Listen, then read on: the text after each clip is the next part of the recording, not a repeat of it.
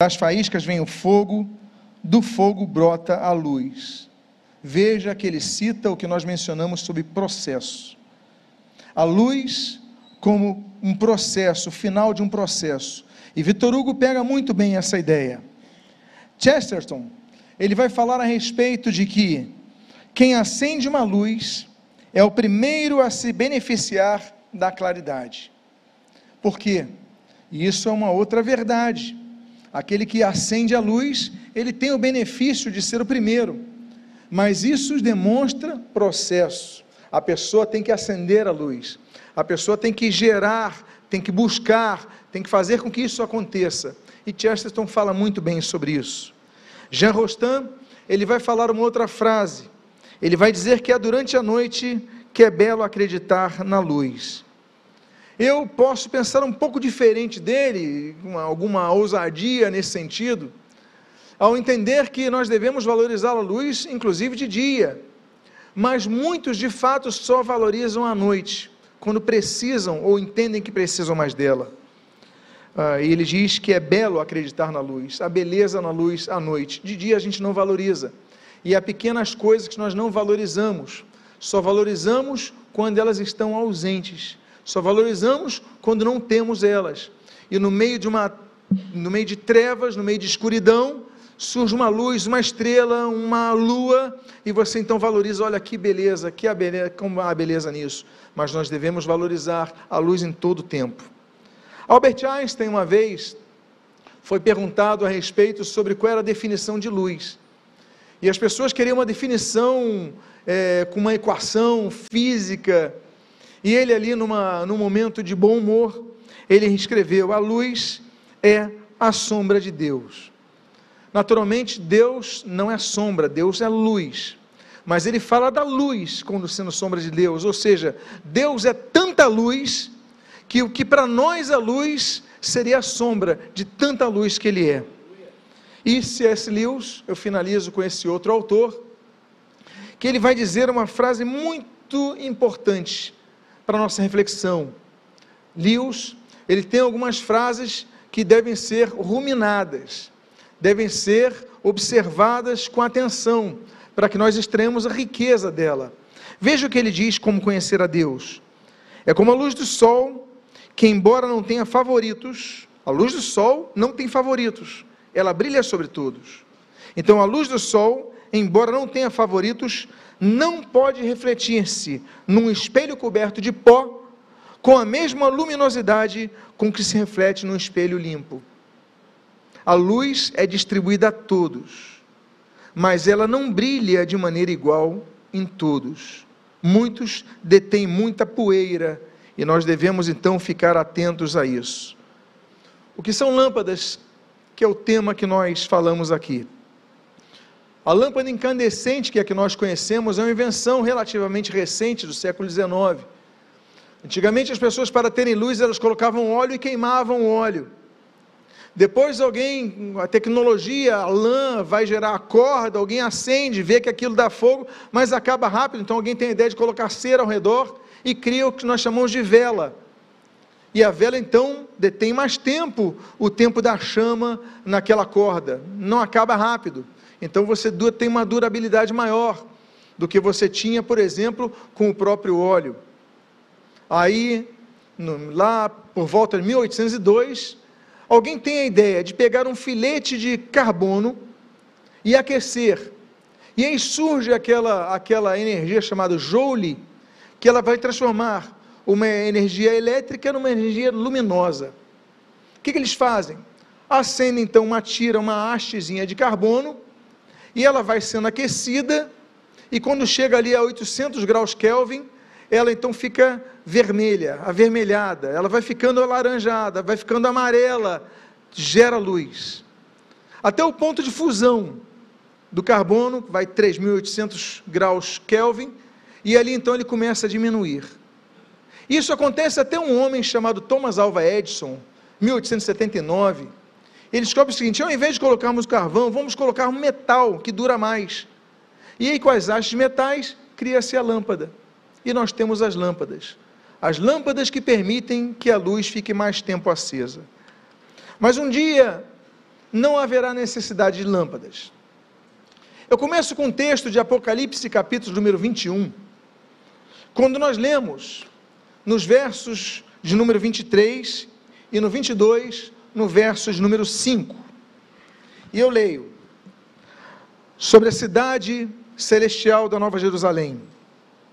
A cidade não precisa do sol nem da lua para lhe dar claridade, pois a glória de Deus a ilumina e o cordeiro é a sua lâmpada.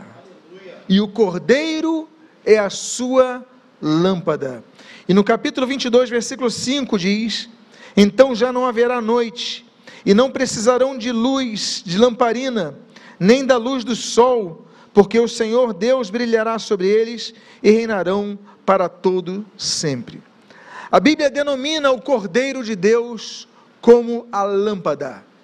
Não haverá mais lamparina, não haverá mais a necessidade de combustão no óleo, não haverá mais necessidade dessa fusão de carbono, não haverá necessidade do aquecimento, da transformação joules, da transformação de energia elétrica em energia luminosa, não haverá mais nada disso, porque a presença de Jesus trará luz a toda a cidade.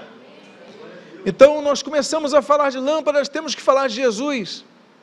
E o Senhor Jesus, ali no Evangelho de João, capítulo 8, no versículo 12, ele declara: Eu sou a luz do mundo. Quem me segue não andará nas trevas, pelo contrário, terá a luz da vida. Eu sou a luz do mundo. Isso acontece logo depois de Jesus perdoar aquela mulher adúltera. Todos conhecem a história, as pessoas iam apedrejá-la, acabar com a vida dela. Jesus a perdoa. E Jesus, então, depois de perdoar, ele fala: Eu sou a luz do mundo. Jesus, ele se antecipa o que João escreveria ali em Apocalipse 21. E Jesus fala uma palavra muito cara para os judeus: Eu sou. Porque os judeus, eles entendem que não podem pronunciar o nome de Deus em vão. Tanto é que eles falam Senhor, Adonai, eles falam o nome, Hashem, eles falam El Elyon, o Altíssimo, eles usam outros termos para se referirem a Deus, para não usarem o nome de Deus em vão. E ali então, um dos nomes que eles falam é o grande eu sou, o eu sou, porque assim Deus se apresenta a Moisés. Então só Deus falava eu sou. Eu sou o que sou. Diga a Faraó que ele diga isso. Apresente-me assim, eu sou o que sou. E Jesus, então, de maneira a atestar mais uma vez a sua divindade, ele fala: Eu sou a luz do mundo. É interessante que o Evangelho de João cita sete vezes Jesus mencionando eu sou. Capítulo 6, eu sou o pão da vida. Capítulo 8, eu sou a luz do mundo. Capítulo 10, eu sou a porta das ovelhas. No próprio capítulo 10, eu sou o bom pastor. Capítulo 11, eu sou a ressurreição e a vida.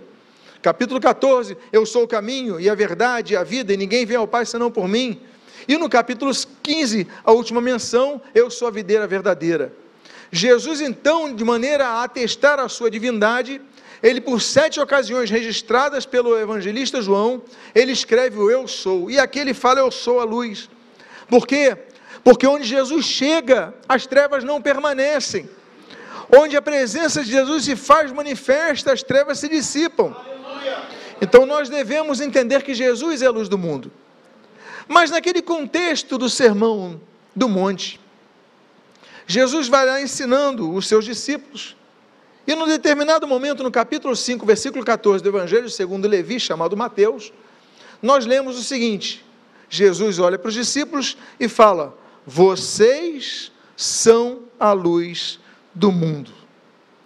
Ora, como nós podemos ser a luz do mundo se Jesus é a luz do mundo? Por que, que ele falou isso? Vocês são a luz do mundo. Porque nós somos a luz como, do mundo, como a lua é a luz que, que promove, que reflete a luz do sol. Nós podemos ver o sol através da lua. Por quê? Porque a luz da lua não é da lua, a luz da lua é do sol. A lua reflete e nós recebemos esse reflexo. Para vocês terem noção, o sol é tão forte, joga a sua, a sua força, a lua capta, mas a lua é cheia de poeira e rochas, ela fica com 88% de luminosidade. 12% a lua reflete, 7% chegam na Terra. Então, o que nós vemos de luz na Terra é 400 mil vezes menos do que o que a Lua recebe de Sol. Para você ver na claridade que a Lua recebe, mas mesmo assim ela ilumina. Ela ilumina a noite, ela influencia as marés. E Jesus ele falou: vocês são a luz do mundo. Por quê? Porque nós devemos refletir a luz de Cristo. As pessoas têm que olhar para a lua e falar: a lua só tem essa beleza, a lua só tem essa luz graças ao sol. E nós somos assim. Nós temos que brilhar a luz de Cristo em nossas vidas. Que nesse ano de 2024 nós possamos ser pessoas que sejam como a lua, brilhando o sol da justiça que é o Senhor Jesus Cristo. Meus amados irmãos, agora, falando então sobre a luz, nós temos a luz que é Cristo, nós somos a luz que reflete a luz de Cristo. E a Bíblia então nos traz um outro, uma outra base a respeito desse pensamento, desse entendimento. A Bíblia diz no Salmo, o maior salmo de todos, o maior capítulo da Bíblia, o Salmo 119, no versículo 105, no versículo 130. Lâmpada para os meus pés é a tua palavra e luz para os meus caminhos. A revelação das tuas palavras traz luz e dá entendimento aos simples. Eu volto a mencionar o texto no início: lâmpada para os meus pés é o que? A tua palavra. Ela é lâmpada para os nossos pés. As pessoas andavam com lamparina porque elas não tinham farol, não tinham lanterna do celular, naturalmente. E quando o tempo estava encoberto, estava nublado, ou se fosse ah, não tivesse observando nuvem, é, lua ou estrelas, estivesse tudo nublado, as pessoas não enxergavam os buracos. As pessoas podiam cair num buraco, as ruas não eram, não havia ruas pavimentadas como as nossas. As pessoas podiam cair num barranco, as pessoas podiam morrer. Então as pessoas à noite andavam com uma lamparina, geralmente pendurada numa corda próxima aos pés, para que nos pés eles pudessem então ficar olhando para baixo, evitando buracos ou barrancos. O salmista então, ele numa composição, numa poesia belíssima, ele fala: lâmpada para os meus pés é a tua palavra e luz para os meus caminhos. Meus amados irmãos, que texto lindo sobre a Bíblia. Nós temos deveres para com a Bíblia. Nós temos, por exemplo, o dever de ler a Bíblia, como diz Apocalipse capítulo 1, versículo 5. Nós devemos, temos o dever de amar a Bíblia, como diz Deuteronômio capítulo 6. Nós temos o dever de meditar na Bíblia, como diz Josué capítulo 1. Nós devemos praticar a Bíblia, como diz a Bíblia, a palavra de Deus em Tiago, capítulo 1. Nós devemos examinar as Escrituras, como o Senhor Jesus ensina em João, capítulo 5. Nós temos então obrigações para com a Bíblia, e não usar a Bíblia apenas como um amuleto de crente, porque tem muito crente que tem a Bíblia nas suas casas, mas não é aberta. A Bíblia fica pegando poeira. Se você abrir as páginas da Bíblia, vai sair poeira, porque eles não leem a Bíblia. Vivemos uma crise, muitas vezes, no cristianismo, de pessoas que têm Bíblias, mas não estudam a Bíblia, não meditam na Bíblia, não leem a Bíblia. Lutero, reformador, ele dizia uma tríplice menção todo dia que ele acordava. Ele diria oratio, meditatio, tentatio. Ele acordava e falava essas três palavras latinas. Oratio, primeira coisa que eu vou fazer então é me aproximar de Deus, orar a Deus, clamar a Deus, pedir a Deus, apresentar meus pedidos a Deus. Primeira coisa que ele fazia era oratio. Depois ele falava assim, meditatio, agora eu vou meditar nas escrituras sagradas. E depois ele falou, tentatio, agora eu estou forte para enfrentar as tentações.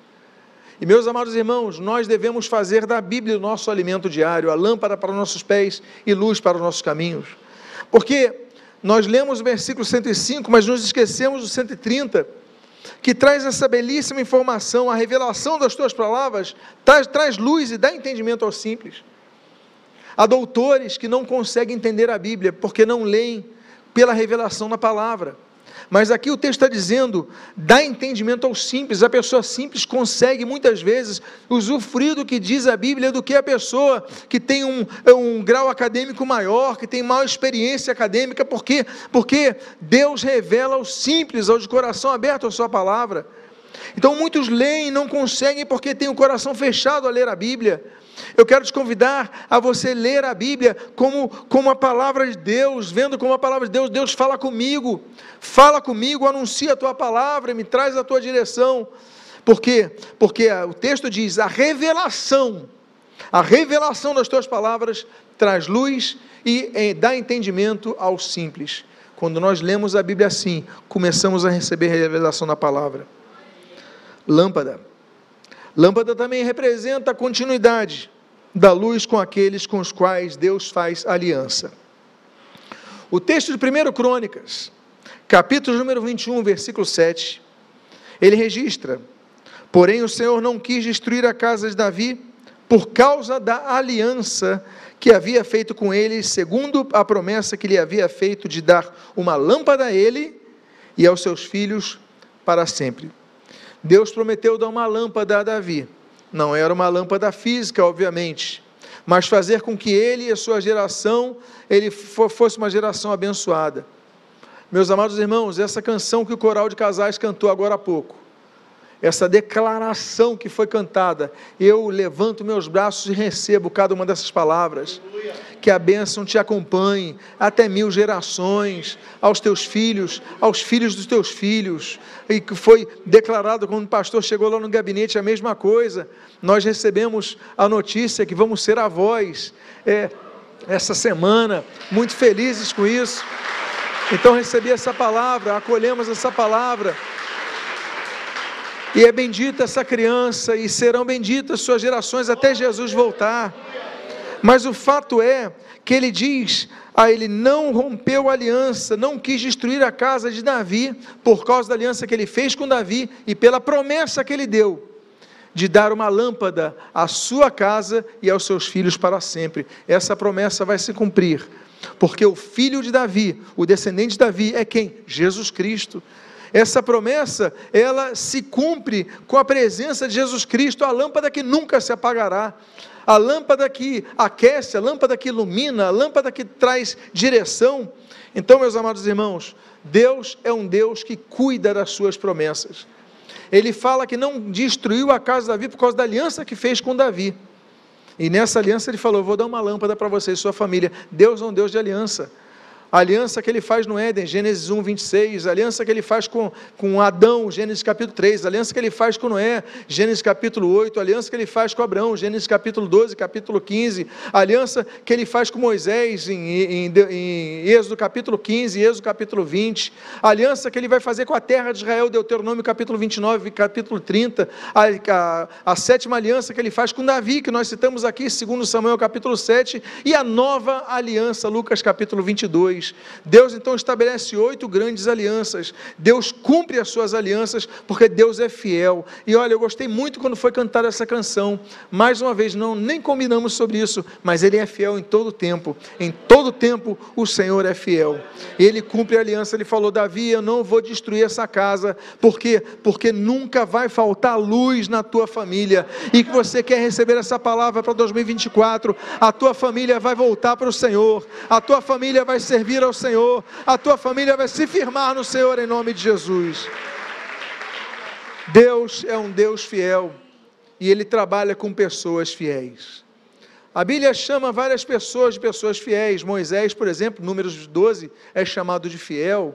Josias, em 2 Reis, capítulo 22, é chamado de fiel. Abraão é chamado em Gálatas, capítulo 3, de fiel. Jesus é apresentado em Apocalipse, capítulo 1, como uma fiel testemunha. Deus trabalha com pessoas fiéis, mas Ele nunca deixará de ser fiel. Há um outro texto que fala sobre lâmpadas, e é um texto muito duro, mas muito real que é o que nós lemos ali em Mateus capítulo número 25, nos seus 13 primeiros versos. Quando o Senhor Jesus assim ele explica: Então o reino dos céus será semelhante a dez virgens que, pegando as suas lamparinas, saíram a encontrar-se com o noivo. Cinco delas eram imprudentes e cinco prudentes. As imprudentes, ao pegar as suas lamparinas, não levavam óleo consigo, mas as prudentes, além das lamparinas, levaram óleo nas vasilhas. E, como o noivo estava demorando, todos ficaram sonolentas e adormeceram. Mas, à meia-noite, ouviu-se um grito: Eis o noivo, saiam ao encontro dele. Então todas aquelas virgens se levantaram e prepararam as suas lamparinas. E as imprudentes disseram aos prudentes: Deem a nós um pouco do óleo que vocês trouxeram, porque as nossas lamparinas estão apagando, se apagando. Mas as prudentes responderam: Não, porque então vai faltar tanto para nós como para vocês.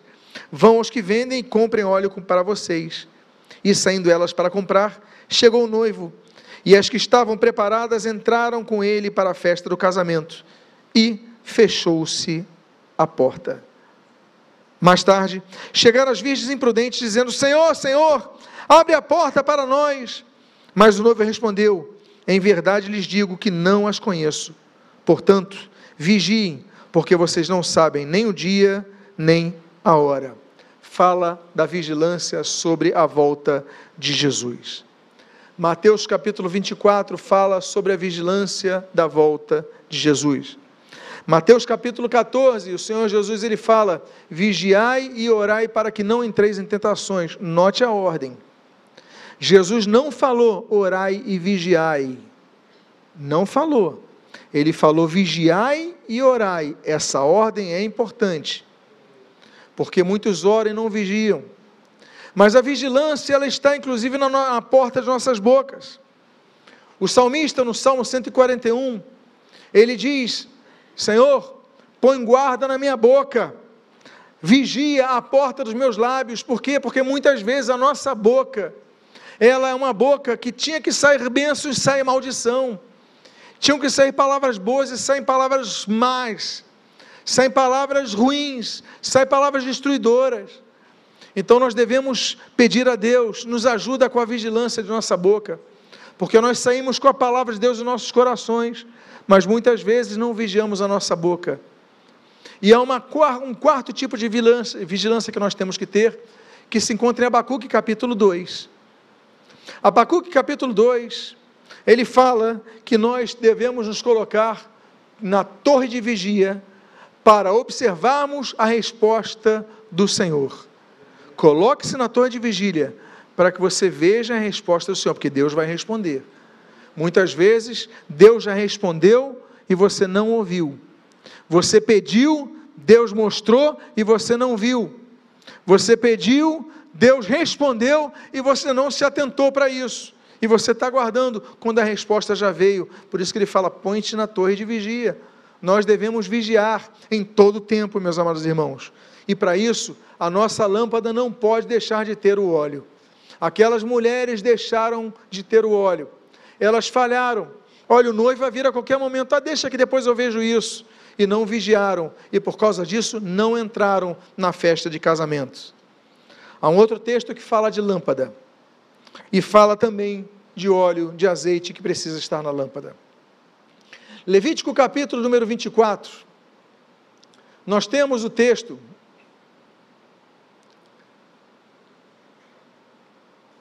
Deixa eu avançar um pouco mais aqui. Vou pedir que coloque na tela o próximo slide de Levítico 24.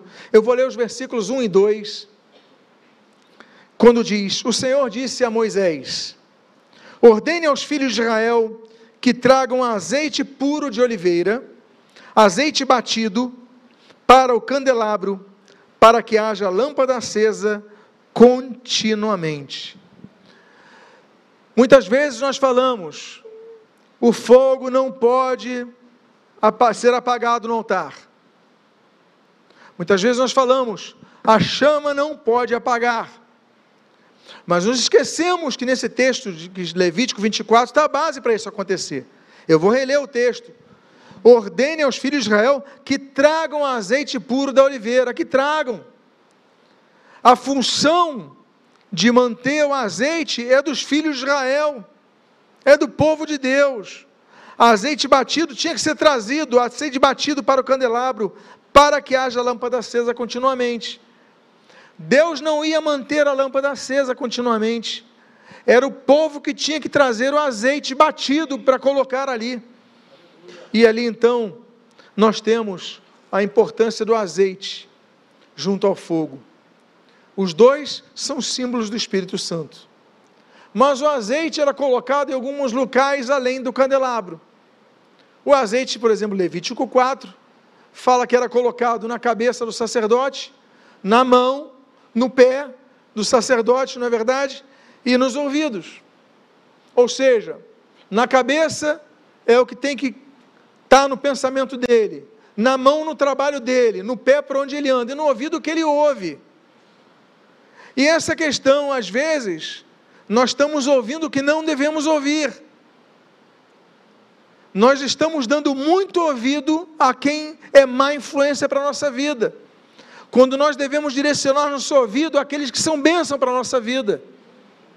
Nessa época de redes sociais, meus amados irmãos, o que tem de gente fazer, falando bobagem, dando orientações totalmente erradas, e nós damos ouvidos a essas pessoas. Espera aí, eu quero ouvir aqueles que têm algo a acrescentar na minha vida, edificar na minha vida. Por isso que o azeite tinha que ser colocado no ouvido dos sacerdotes, porque eles tinham que escolher a quem eu vou ouvir, o que eu vou ouvir. Quando a Bíblia fala, nós tivemos ali no Monte Hermon, tivemos o privilégio de estar ali em fevereiro. Lá no Monte Hermon, nós naturalmente falamos do Salmo 133. E quando falou da, do óleo que desce pela, sobre, a, é, sobre a cabeça e desce pela barba de Arão, nós mostramos a barba, e a barba representa a autoridade e maturidade.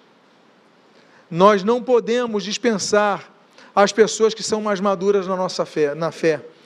Nós devemos ouvir, reter naturalmente o que é bom, mas devemos manter respeito a isso, porque porque a luz nisso. São pessoas que transmitem a luz há muito tempo. Muitas vezes você está acendendo a tua luz e o teu fogo está tá intenso. E você olha a luz, é, tá aqui, a luz está ali, não, mas espera aí, mas às vezes aquele intenso é o chamado fogo de palha, logo se apaga, mas aqueles estão constantes, a luz nunca se apagou na vida deles. É esse que vocês têm que ouvir. Dar ouvidos a essas pessoas. Na barba. Primeiro, primeiro Reis, capítulo 17, Elias, Sarepta, a botija do azeite que nunca, não, não cessou, é, foi multiplicando, vai multiplicando, vai multiplicando, vai multiplicando. Ou seja, o azeite nos demonstra a necessidade de nós termos experiências miraculosas com Deus. A nós ou pegarmos esses propósitos e nós falarmos assim: Deus respondeu esse propósito. Nós agradecermos a Deus. Nós cantamos aqui sobre gratidão também. Nós começamos falando no segundo corinho, falando sobre gratidão, agradecer a Deus, e nós devemos ser gratos a Deus. No primeiro corinho, nós devemos ser gratos a Deus. Por quê? Porque o que Ele tem feito por nós, meus amados, é muito mais do que nós pedimos ou pensamos. Ainda que Ele tenha respondido, feito por nós aquilo que nós pedimos e pensamos. Mas Ele dá muito mais. Então, esse óleo, Ele nos mostra isso, que a botija não vai faltar o azeite. Por quê? Não faltando azeite, não falta luz na casa. Não faltando azeite, não falta iluminação na casa, não falta calor na casa, não falta vida na casa. Há uma, outro, um outro texto sobre lâmpada que eu queria citar. Está em 1 Samuel, no capítulo 3, nos quatro primeiros versos. Quando a Bíblia diz que o menino Samuel servia o Senhor diante de Eli. Naqueles dias, a palavra do Senhor era muito rara as visões não eram frequentes. Certo dia, o sacerdote Eli, cujos olhos já começaram a escurecer-se, a ponto de não poder ver, estava deitado no lugar de costume. Também Samuel estava deitado no templo do Senhor, onde estava a arca da aliança. E antes que a lâmpada de Deus se apagasse, o Senhor chamou o menino: Samuel, Samuel. E ele respondeu: Eis-me aqui. Levítico 24 diz que a manutenção das lâmpadas era feita à noite e pela manhã. Duas vezes no dia tinha que ser colocado novo óleo no candelabro, manhã e noite. O texto bíblico diz antes que a lâmpada de Deus apagasse, ou seja, antes da manhã. Então isso aconteceu ali próximo na madrugada, no amanhecer. Foi quando Deus falou com Samuel. E ele falou: Samuel, Samuel, e ele respondeu: Eis-me aqui.